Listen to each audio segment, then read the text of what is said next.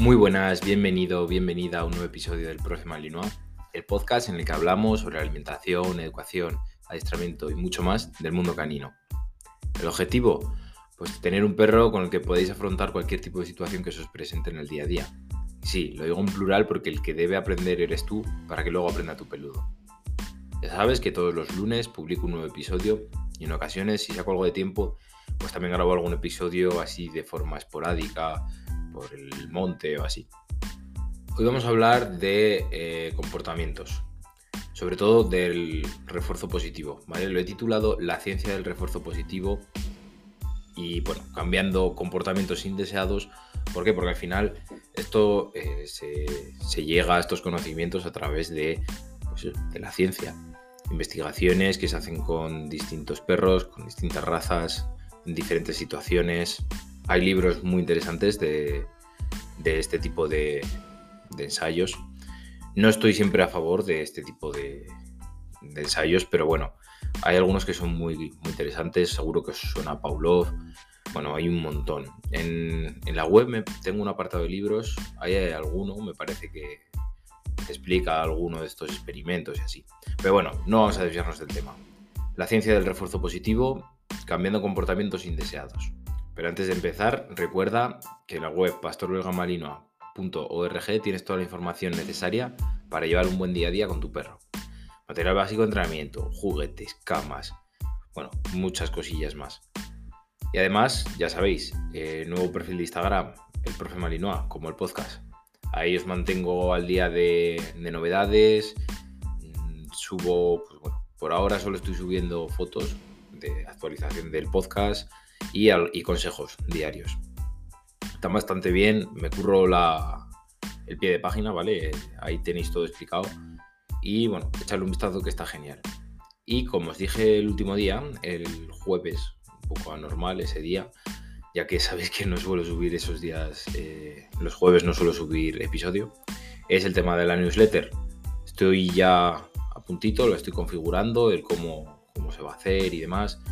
Voy a migrar la web también, ya no va a ser pastorelgamalinois.org, sino elprofemalinois.com. Y pues nada, os iré avisando de todo, de todo lo que vaya actualizando. Así que nada, si queréis recibir esos consejos semanales, enviaré dos por semana o así, mm, apuntaros. Solo me tenéis que dar el correo y estaremos en contacto. Así que nada, vamos a por el episodio de hoy.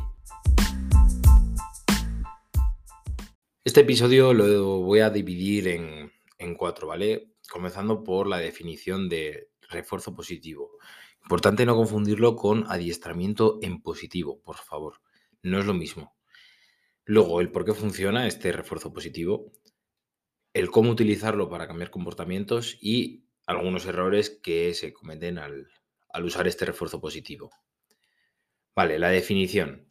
La definición ¿De qué es exactamente el refuerzo positivo? Pues en términos simples es que se trata de agregar algo de agradable, algo que le resulta agradable al perro después de un comportamiento que tú quieras que haga. ¿Para qué? Para aumentar la probabilidad de que ese comportamiento se repita. Algo agradable, mm, esto ya lo hemos hablado en otros episodios, algo agradable son chuches, es comida, es juego, es motivación. ¿Vale? En general es motivación. ¿Por qué? Porque tú tienes que buscar eso que le gusta al perro.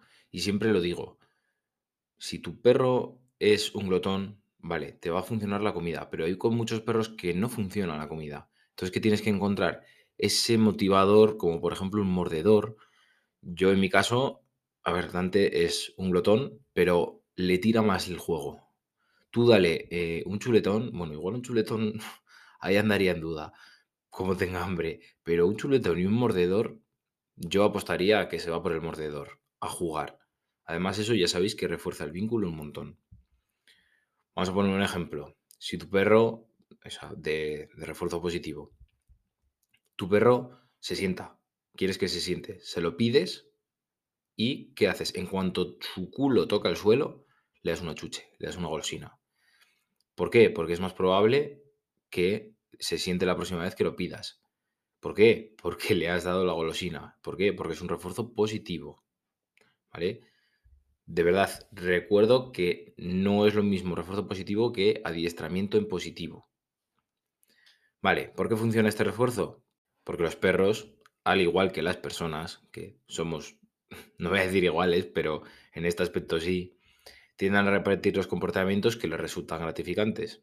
Así que cuando recompensas a tu perro por hacer algo que te gusta, estás aumentando, pues lo dicho, las posibilidades de que lo haga de nuevo en un futuro. A un niño, si le... A ver, es un ejemplo igual un poco tonto y que nadie, no todo el mundo va a estar a favor de ello. Pero si a un niño saca, no le gusta estudiar, le dices, venga, te compro una bici, si apruebas todo este curso o este trimestre o lo que sea, te voy a dar la bici. Pues puedes pensar, el niño si le sigues prometiendo cosas, pues aprobará en un futuro el siguiente curso y el siguiente y el siguiente. A ver, es un ejemplo tonto y que seguramente muchos no estéis de acuerdo. Ni yo lo estoy, ¿vale? Pero es el primero que se me ha ocurrido. Que esto no lo tengo escrito por ningún lado. ¿Vale? Entonces, siguiente paso. ¿Cómo utilizar el refuerzo positivo? Sobre todo para cambiar comportamientos que no. que son indeseados. Esto se llama cambio de conducta, ¿vale? Son dos pasos. Yo creo que cuando os lo diga van a, vas a decir, joder Álvaro, sí, eso es obvio, ¿no? ¿Vale? El primero es eh, importante identificar el comportamiento que quieres cambiar, eso es de cajón. Y luego eh, necesitas determinar qué comportamiento deseas que tu perro haga, ¿vale? En su lugar. Es un cambio de un comportamiento por otro. Y sí, es muy tonto, pero que mucha gente no lo identifica. ¿vale? Tienes que identificar bien ese, ese problema que quieres cambiar y definir, sobre todo, definir bien lo que quieres que haga. Que muchas veces no sabemos, vale, no quiero que haga esto, pero ¿qué quiero que haga? Ahora mismo no se me ocurre ninguno, ¿vale? Pero, mm, por ejemplo, el tumba, ¿vale? Tumbar, si queremos que tumbe en posición de, de salida, que es sin tumbar el culo, ¿Qué va a pasar? Vale, mi perro se tumba, pero cuando se tumba, tumba el culo del todo, hacia un lateral. Quiero corregir eso y decirle que cuando tumbe se quede en posición de salida. Vale, pues eso es un claro ejemplo. Opción a cambiar. El culo para un lado. Opción a desear. Posición de salida. ¿Vale? Eh, ya os digo que se me acaba de ocurrir así tontamente. Otro ejemplo. Acabo de pausar el vídeo, o sea, el podcast porque quería buscar otro un poco más con más chicha. Si tu perro salta sobre las personas cuando saluda, pues podrías enseñarle a sentarse en vez de saltar, ¿vale? Es, esta yo creo que es un poco más, más útil, ¿vale? Que un tumba. Cada vez que tu perro se siente en lugar de saltar, recibe una recompensa. Simple, ¿verdad?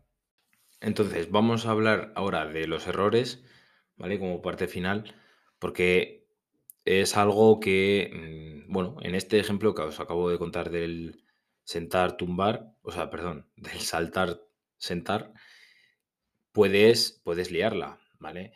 Es, bueno, cuando es el error más frecuente, pues cuando quieres reforzar y accidentalmente refuerzas un comportamiento incorrecto. Por ejemplo, si le das una golosina a tu perro cada vez que ladra, podrías estar reforzando sin darte cuenta que esto muchas veces puede que te pase. Estás jugando y, quieres que se quede quieto o yo qué sé, y el perro ladra y de repente le das una chuche, ¿vale? Ahí has reforzado el ladrido, no el ejercicio. Entonces, puedes estar eh, un comportamiento que quieres evitar, lo estás reforzando positivamente. Entonces, es, es muy importante ser consciente de cuándo y cómo estás recompensando a tu perro. En el ejemplo del saltar y el sentar, imagínate que vale, el perro te llega y se te sienta, porque ya lo has estado practicando y lo tienes un poco más pulido. Pero de repente sacas la chuche y joder, en la que estás subiendo la chuche, el perro se lanza a por la chuche. Se la come. Eso es refuerzo. Tú no se la querías dar, pero te la ha quitado de la mano, por lo que sea. Eso es un refuerzo, ¿vale? Entonces es muy importante, muy, muy importante, más de mucho de lo que os he contado en este audio, el elegir el cómo y cuándo reforzar positivamente a nuestro perro, ¿vale? Entonces, nada, esto es un poco lo de hoy. Espero que os haya gustado. A mí este, este episodio me ha, me ha gustado bastante. Sí que es cierto que el anterior os ha gustado un montón, ya me lo han comentado. Y, oye, mm, gracias, porque no pensaba que el anterior iba a tener tanto tirón, tanto tirón, lo de los perros y los niños. Así que nada, eh, nos escucharemos esta semana, lo prometido es deuda y grabaré otro episodio. Y bueno, pues lo dicho, eh, tenéis en breves la newsletter, el Instagram, que de verdad voy a intentar subir algún Reels, pero que es que me cuesta un montón. Y nada, practicar este refuerzo impositivo, ¿vale? Y, y nos escuchamos esta misma semana. Hasta otra.